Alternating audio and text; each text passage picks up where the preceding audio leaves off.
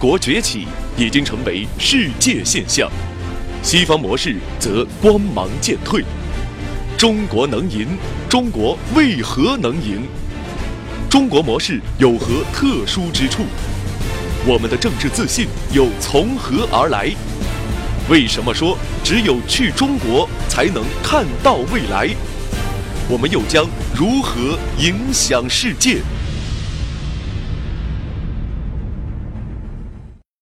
我们说，在西方，十个最富的人可以左右白宫；但在中国，一百个最富的人都不可能左右政治局。像民主转型，就像乘一架飞机，飞机有可能会坠毁。但是我们想一下，我们一个国家如果真的像一个飞机一样的它坠毁了，那我们还有可能再重新的可能吗？西方这种渐进式搞民主的方式，代价就这么高。那我们一步到位式的这种改革，这种演变的话，大家会更难。当中国民主化碰到困难的时候，你觉得西方是会像对待俄罗斯一样对待我们呢，还是会像对待东欧那些小国家一样去去做呢？那什么是中国模式呢？既然西方模式行不通，那我们什么中国模式？我们觉得一个人，特别一个年轻人，你年轻力壮，你不去干活，不去干工作，就等于去拿政府的这个。补助，我觉得是一个非常可耻的。各位好，欢迎走进今天的青年网络公开课。他曾经呢是一名在体制内工作的政府官员，却依然选择辞职留学海外。经商数年后，如今的他作为一名旅法的政治学者，出版的《中国模式三部曲》可以说在海内外得到了大家广泛的关注。究竟是什么样的力量让他弃政弃商而从文呢？我相信在你的心中和我一样，也有许多好奇和疑问。接下来，让我们首先通过一段 VCR 来走进他。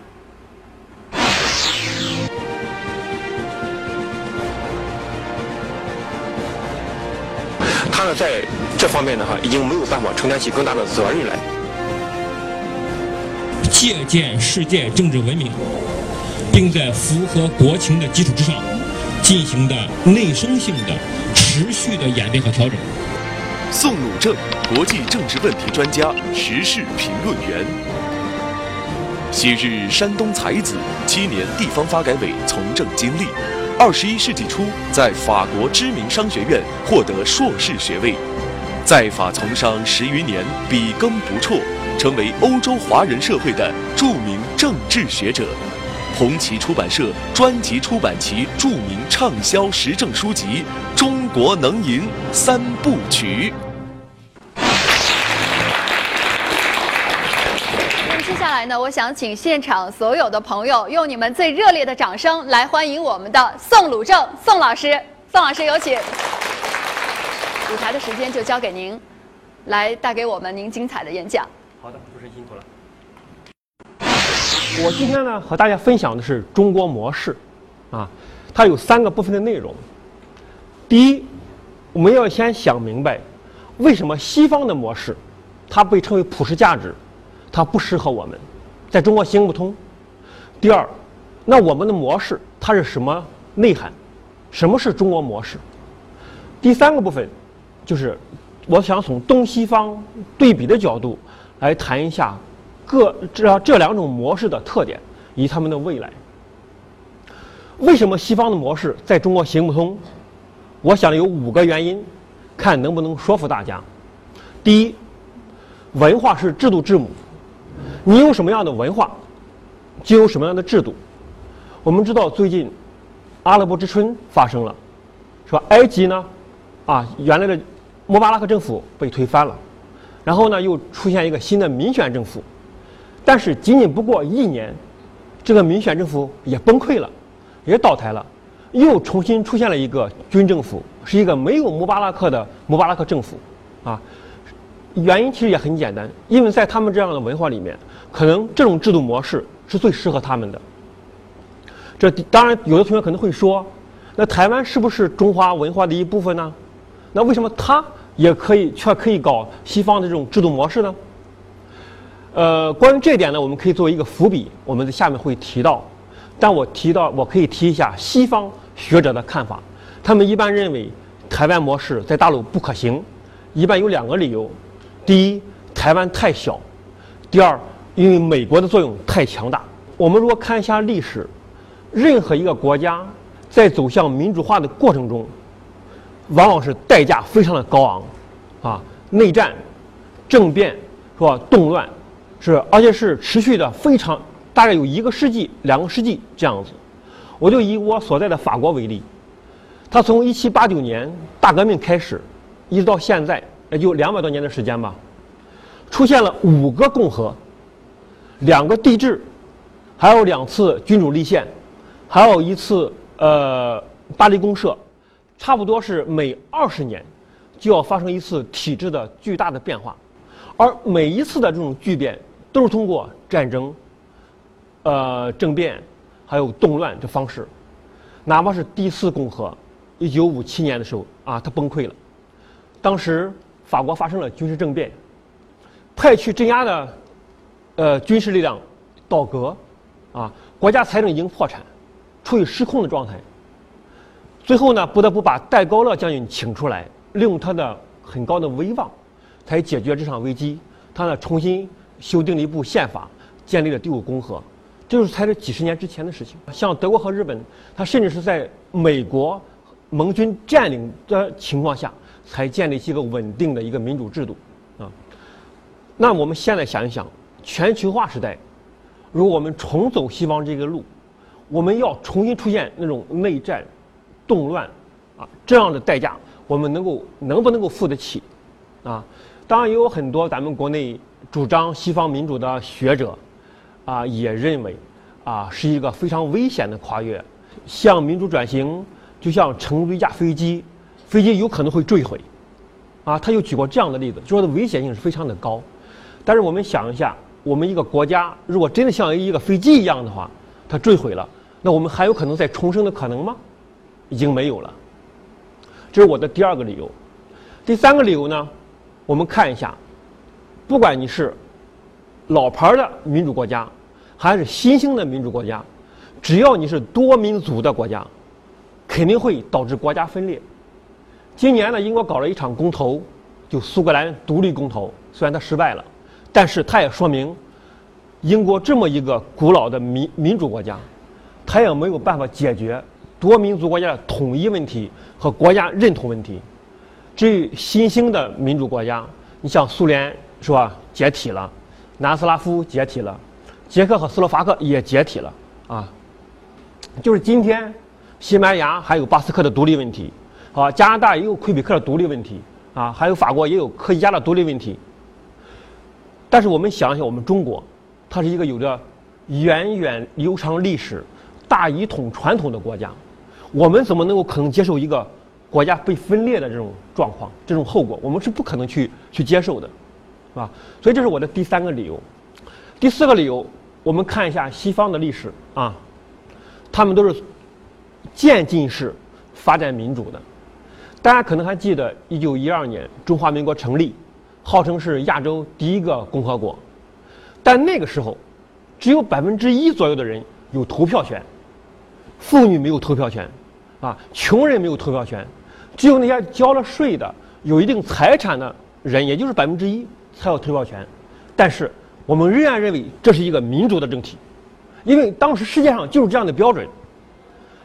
瑞士，我们知道是一个非常发达的民主国家。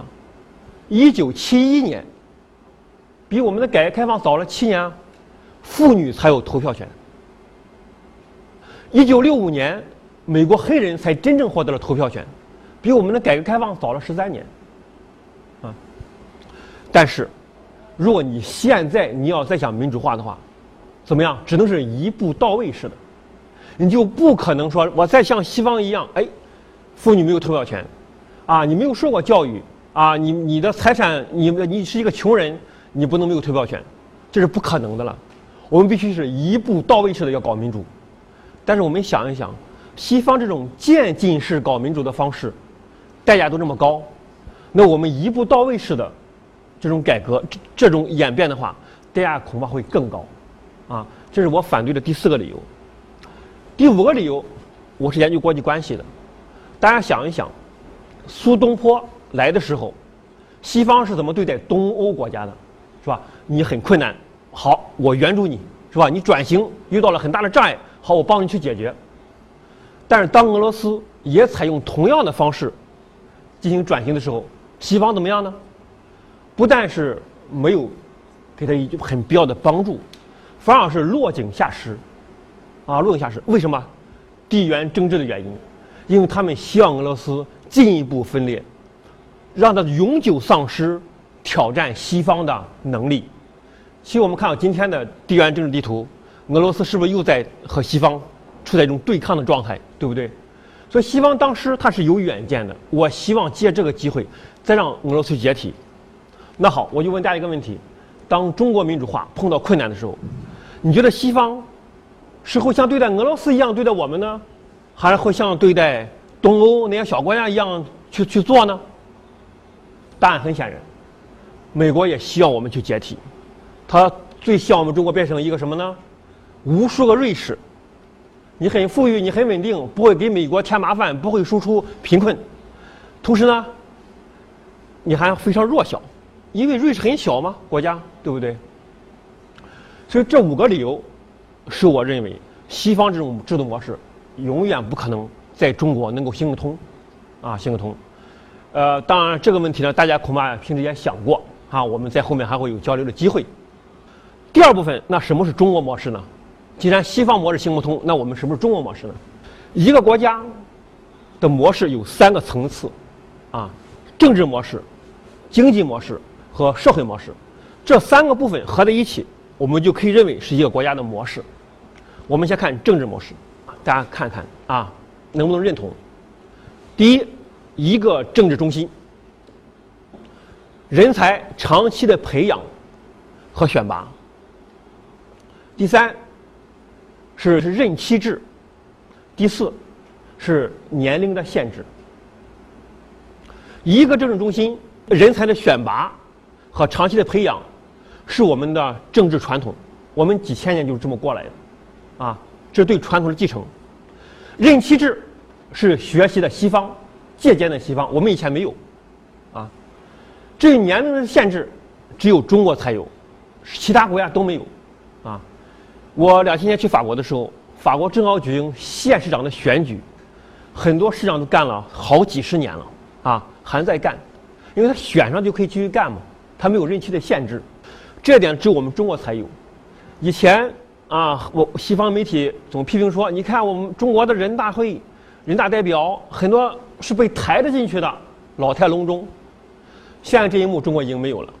但你如果看法国的参议院、众议院，八十的、九十的照样有，啊，照样有，因为他不是一个人，他代表着这个选区的利益。就我选他，反正他就能代表我的利益。至于他多大年龄。是吧？政府也法律也没有规定，那我也我我也我觉得那就选就可以了。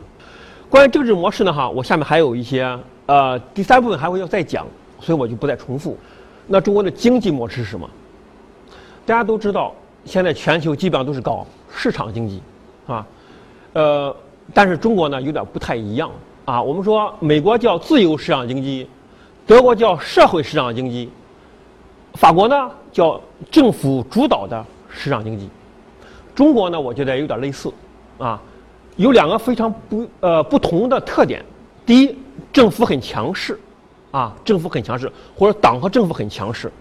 我曾经有一次陪一个法国代表团去山东访问，以及这个城市呢，哈，当时看到一个横幅，叫“全党抓经济”，老外看不懂，啊，看不懂。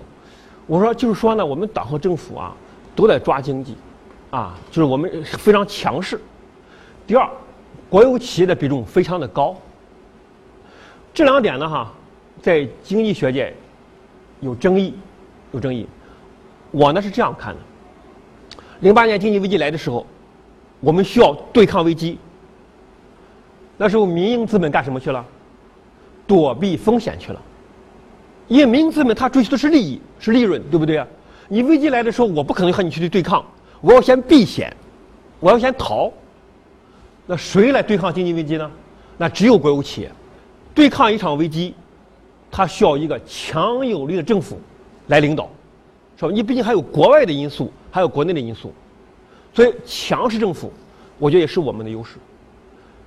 而且在全球化时代，危机是一个高频高发的一个状态。我们想想，从我们打开国门之后，先是墨西哥经济危机，对吧？后来还有呃东南亚经济危机，也就泰国经济危机，再后来俄罗斯的经济危机，还有拉美，是吧？一直到最后美国的经济危机，基本上每隔几年就来一次。这种周如此频繁的、如此高的频率的经济危机的到来，它确实就需要我们一个强有力的政府啊。所以我认为我们成功的原因也在这里，就是经济模式。最后就是社会模式了，就我们所说的社会保障体系。我觉得咱们改革开放三十多年啊，变化最大的就是社会模式。你们可能都没有记忆哈，以前就是我们的生老病死，政府是包下来的，啊，不需要我们管。但是改革开放三十多年呢，我们发生很大的变化，我们也和国际社会也差不多了，是政府、企业，当然也包括社会以及个人。三方承担，但是我们的特点在什么地方呢？我用了一个词，叫低水平高覆盖。低水平是相对而言的，只是比西方、比苏联和前东欧国家要低，但是比其他的国家都要高的很多。这个有一个专门的研究成果，是香港中文大学王绍光老师做了研究，大家到时候可以去看一看他整个的完整的文章。数据非常的详实，我这只是引用他那个结论。我觉得我们这个低水平高覆盖，体现了三个精神：第一，社会主义精神，因为我们是社会主义国家，社会主义国家它追求平等，就要照顾弱势群体，所以你必须要建立适当的社会保障体系。第二，中国儒家文化仁爱的思想，儒家文化它就讲究仁爱嘛，老吾老以及人之老。幼吾幼以及人之幼，对吧？所以说，我们这个社会保障体系也反映了我们这个人儒家仁爱的这种传统。第三个思想呢，就是我们传统上讲“天行健，君子自强不息”。我去台湾很多次观摩选举，我到了夜市上会发现很多七八十的老妈妈、老大爷，正好在那里卖水果，啊，卖饮料。后来我就问在台湾的学者哈和朋友，他们说，因为在我们台湾，我们也是中华文化嘛，我们觉得一个人，特别一个年轻人，你年轻力壮，你不去干活，不去干工作，就等着去拿政府的这个补助，我觉得是一个非常可耻的事情，是吧？我觉得我们应该是吧，尽自己的力量去做事情。所以在台湾，医疗保障体系可以说是世界上非常好的了，但是它的失业呀，这个低保啊。做的并不好，所以说我们这个低水平就反映那种天行健，君子自强不息。我们还是觉得一个人应该他要去努力工作去做贡献。这个西方好，我选上你了，说我你你要管我啊，我失业了或者我不想工作了，你也得给我一定的经济支持，这是不一样的。所以政治模式、经济模式、社会模式就构成了中国模式。啊，都有我们自己的独特的特点和不一样的地方。下面第三部分就是我们从东西方对比的角度啊，来谈一谈各自的特点和未来。我在谈中国模式的时候呢，我很少用西方的政治术语，或者我基本不用，它就是民主和专制嘛啊。当然，我不是因为它就是两分法，而是因为以我在法国的生活经验，我发现。任何一个术语，它都有特定的背景和含义的，是不能够随便拿来用的。我举一个非常小的我生活中的例子，大家就明白我在讲什么。有一次呢，我在法国拉肚子，我去看医生，医生给我开了药以后，给我说了一句话，你们能不能听懂啊？你们听一听。他说：“你呀，不要吃青菜。”大家想一想。我拉肚子和吃青菜有什么关系啊？在中国，大家会说：“哎呀，不要吃太油腻的东西，对不对？”他说：“我不要吃青菜。”但是我在法国生活呀，我一听我就明白他什么意思了。因为法国的青菜都是生吃的，你拉肚子当然不能生吃青菜了，是吧？你脱离这个背景，一个生黄的词，你就理解不了。更何况我们要一说描写一个制度，一个制度。其实我们自己也有很多这样的例子，比如说百姓、群众、人民，你翻成英语全是皮袍。但在中国，它含义一样吗？什么叫百姓啊？是吧？不拿百姓一针一线，是指的军方和老和咱们地方，是吧？军队上就会说啊，我们不能和老百姓一样，会这样讲。群众什么意思呢？和党员对称的，是吧？党员和群众，我们是有特定含义的。啊，人民当然就是，这是这个含义就是一样的，就是皮袍，对不对？还有一个词，大家可能觉得更有意思，民主党派。我们一提“民主党派”这四个字，就知道是指的是中华民国时期成立的那八个，对吧？和共产党是盟友的政党。但你要翻译成 “Democratic Party”，哇，那共产党是什么了？啊，那这八个党是民主的党派，那共产党是不民主党派吗？含义就完全就变掉了，啊，那好，你既然你不用西方的政治学术语，当然我们也知道政治学是从西方引进的嘛，那宋老师，那你用什么词来表述？好，大家听一听。我说西方是定期的换人换党，没错吧？中国是定期的换人，但不换党。阿拉伯是社会是既不换人，也不换挡。结果我们看看现状，西方是经济危机。阿拉伯社会是革命和动荡，现在还在动荡着哈。只有中国呢是一枝独秀，稳定的高速在发展。什么原因呢？一个制度要想良好运转，两个条件：稳定性和灵活性。西方有灵活性，它换人换党啊，但没有稳定性。阿拉伯社会呢，它有稳定性，因为它什么也不换，对吧？但它没有灵活性。只有中国这种模式，把稳定性和灵活性结合在一起，这就是东西方对比的第一个。第二条，西方的政党，它只代表部分的百姓、部分的群体；中国共产党呢，它是代表的全民。这其实也很好理解，因为西方是选举嘛，是吧？我只要赢得百分之五十一的选票，甚至说我要赢得百分之三十以上的选票，我就能够胜选。另外呢，它每一个党它都是有自己的意识形态，有自己的价值观。好比说共和党，我代表右派，是吧？代表大财团。美国的民主党呢是代表的老弱势群体，代表的是百姓，是吧？它本身就有一个代表性，它不可能代表全民。后果，我们看到，如果是共和党执政的话，那民民主党它执政的城市就会受到中央的不公正的对待。今年呢，台湾呢曾经发生了一次洪水，呃，后果呢非常严重。结果当地的市政府他不去思考，哎呀，我哪里做的不好？他说，哎呀，是你国民党执政，你不给我水利的修水利的钱，啊，他就会这样讲。呃，实事求是的说，也也没有冤枉国民党，但是呢，民进党执政的时候他也这么干，啊，都一样，他只代表部分的群体。我还举我们法国的例子，法国呢有三三大少数群体啊，穆斯林。犹太人和华人，呃，其实我们都是有选票的哈，但是选票太少，因为穆斯林七百万人很多，华人才五十万，你在六千多万法国人里面，我们就是少数，我们这个选票可以忽略不计，是吧？那我们遇到问题怎么办呢？华人就靠大使馆，啊，虽然华人一国籍上已经不是中国人了啊，华侨还是啊，我是华侨哈，华侨还是。但我们遇到问题的时候，我们就去找大使馆。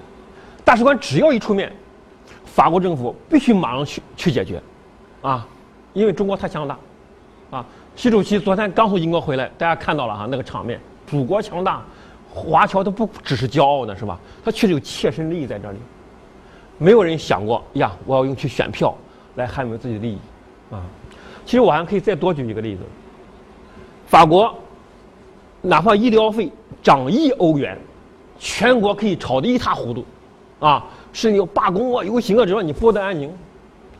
但是我们外国人在办居留的时候，以前是免费的，后来突一天突然有一年，成了七十五欧了，然后又突然又又有一年变成了二百多欧了，但是从来没有人和我们说过，也从来没有人去抗议过，没用，因为我们人太少，啊，是或者说我们还没有投票权。但是你看我们中国呢，共产党呢，我们从六十多年历史来看，他呢从来没有只代表一个群体。我们知道改革开放是从什么时候开始的？从农村开始的，对不对？那时候农村是最大受益者。后来又进入那个时候，谁是最大的受呃，就说利益受损者呢？是军队。那时候军队要做牺牲，要裁军，是吧？后来我们把城市改，把改革进入到城市，然后工人呢又开始大量的出现下岗，啊？我们到今天我们看到，现在农民他有补助了，是吧？然后我们的在军事上面的投资每年都是百分之十，是我们军事发展非常快，就我们是在特定阶段。我们可能会牺牲部分群体，这是一个这是一个没有办法的选择，是吧？但是整体上来看，它从来不会偏向某只偏某一个群体，而照顾大多数人的利益。这是第二条，第三条就是合法性，啊，合法性的来源是不一样的。今年呢，哈，那个王岐山书记，呃，在会就九月份的时候，在会见就是二零一五共产党和世界对话会的时候，海外学者，他提到了合法性。当时呢，我也在场，我也参加这个会。但是呢，我们要讲，东西方的合法性是不一样的。西方讲的是程序，我们看的是结果，啊，看的是结果。其实我们看看我们的历史啊，我们一向如此。你说李世民，他有合法性吗？我们看明朝的朱棣，他有合法性吗？也没有。但这两个人在中国历史上，他的评价都非常的高。李世民被认为是自孔子之后中国第二位伟人。王莽和他们两个一样，是吧？也是没有合法性，但是他搞砸了，说他失败了，所以他就被钉到了历史的耻辱柱上，啊，又是叛贼逆子啊，又是怎么怎么怎么样，对吧？中国这个文化就只看就是看结果看绩效，但西方不是，他是看程序。看程序，他会有什么问题呢？我去年在台湾参加选举的时候。二零一四年，当时呢叫九合一选举，台北市是谁呢？连战的儿子连胜文出来选台北市市长。民进党就攻击连胜文：一你是权贵，二你是亲共新大陆。但是没有人说你的能力怎么样。说我们你选一个市长，你首先要看能力啊，他没有。其实在美国也是一样，奥巴马为什么能够当选啊？当然有经济危机的背景，是吧？这要和他的信仰、他的肤色是吧？他的口才都有关系。为什么共和党攻击他？你是一个穆斯林啊，是吧？当然，他说我是一个啊基督徒啊，但是他的名字叫什么？有个侯赛因啊，他是叫 侯赛因奥巴马啊，但是整个名字是有个侯赛因的，一看就是穆斯林的名字嘛，因为他父亲是穆斯林嘛，对吧？就攻击他的宗教信仰。也是没有人去攻击他的能力，但是能力不重要吗？关于合法性呢，我还再讲最后一点。西方说，民主提供了一个最稳定的合法性，大家也听说过这种说法，对不对？那你看看埃及，为什么他的民主一年就崩溃了？你看看乌克兰，为什么亚努科维奇民选总统啊，是被西方支持的民众把他推翻了？不是把选票把他赶下去的。泰国，是吧？总是在政变。泰国民主党干什么呀？反对选举。你们听说过这么滑稽的事情吗？号称民主党反对选举，啊，原因在哪里？中国呢？我就认可绩效这个合法性。当时很多学者就做过一次，就做过很多年的就民意调查。你的民主的理解是什么？第一，选票；第二，回应民意。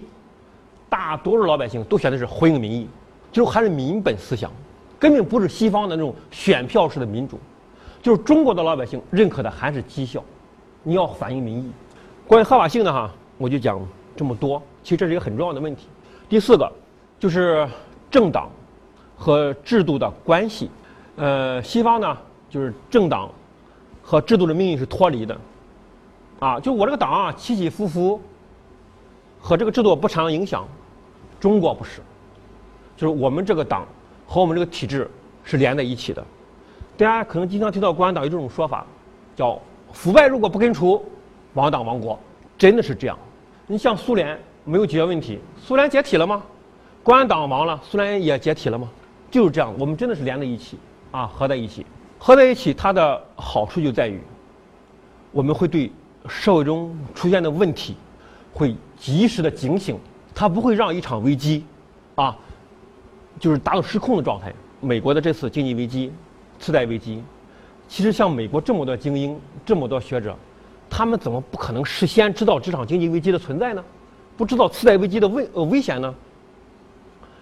当时呃格林斯潘经济危机之后被国会叫到了，被叫到过去做听证会。他说：“不错，我知道次贷危机，但是我能做什么吗？我能让穷人没有房子？我能让财团呃损失吗？就是不管是财团还是利还是那个老百姓，他都担对不起，担对不起。所以就让危机自己的去达到纸里包不住火的状态，像希腊是一样的嘛。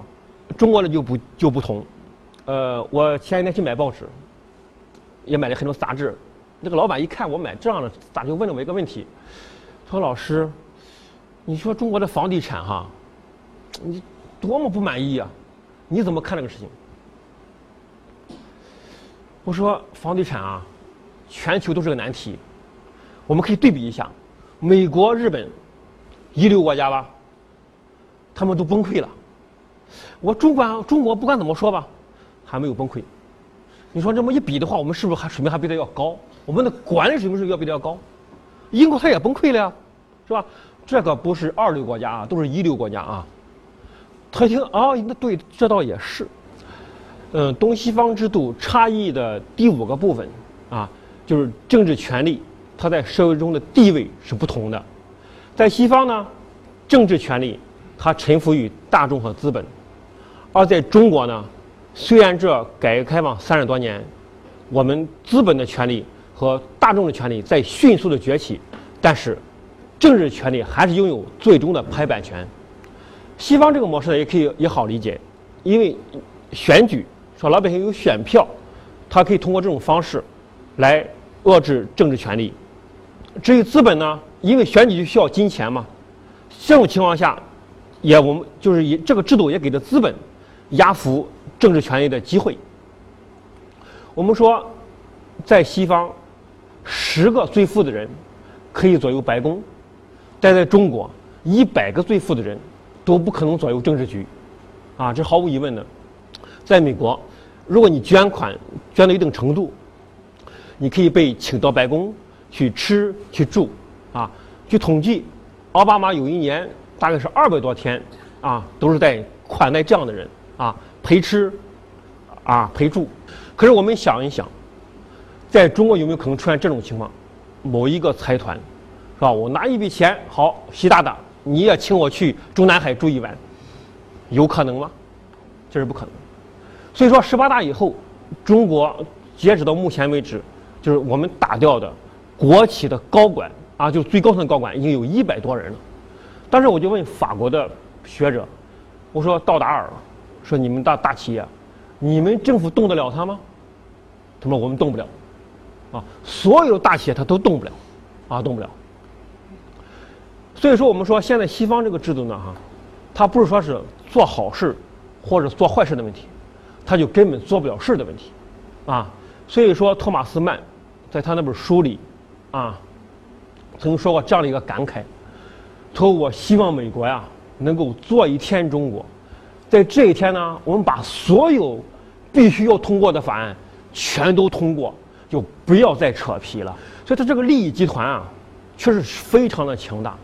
我们知道奥巴马一上任的时候就说要向中国学习建高铁。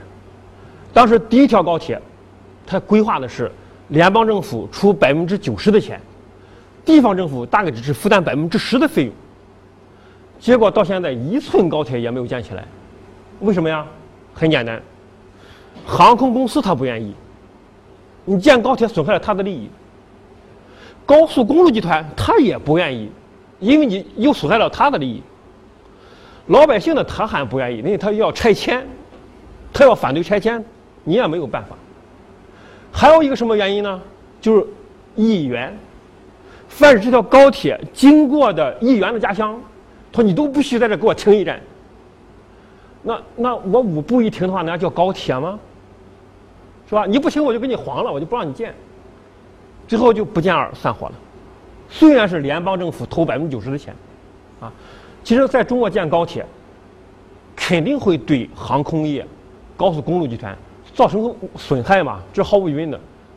但是他们两个没有办法来阻止中国建高铁，他只能可怎么办呢？要我降低机票的费用。我打折的比例要高，他只能靠这种办法啊，去去迎接高铁的到来，啊，迎接高高铁到来，别的办法是不可能的，啊，这也可以同样解释为什么印度到现在用的都是英国殖民地时期建的铁路，全国只有一条高速公路，啊，没有办法呀，你没有办法搞拆迁，是吧？利益集团也都反对，是吧？你又是你又是一种选票式的一人一票的民主制度。没有办法，谁都没有办法。所以说，只要是去过印度的人说：“哎呦，印度永远不可能赶上中国。”我还曾经呢和法国的学者呢私下聊过天儿，他说：“你不要对外讲，讲了反正我也不说是我说的。”他说：“为什么我们不批评印度啊？第一，它是民主国家，我们不好批评它，对不对？第二呢，印度它不可能成功，不会对我们构成威胁。”啊，说的很实在，啊，他是这样的。所以这五个方面的哈。就是东西方制度对比，但还有一条呢哈，就是一个西方的一个质疑呢，我呢也补充进去给大家说一下。他说：“你看你中国吧，有人民代表大会，立法权利，你们还有国务院有行政权利，那为什么你在它上面还要搞一个啊常委制呢？是吧？真正的决策权还是是在常委。我明白他的意思，他说你这个他是是在质疑我们，你这个制度啊虽然啊不错。”但是你这个制度有问题，你你，他觉得你是于理不通嘛？我的回答是，我这有什么稀奇的？我问你们，欧盟不也这样吗？你不是也有立法权，也有行政权，但是真正起决决策作用是谁啊？是欧盟委员会吗？不是说呃欧盟理事会吗？说是他在起真正决策作用啊？那些都是走形式吗？说他一句话也说不出来，啊！你们可以看一下，你们可能有研究欧盟的哈。他们就是这样的架构，和中国完全一样，没有什么区别。只不过他们从来没这么想过，他他只想想中国的问题，他没想过自己是什么样子。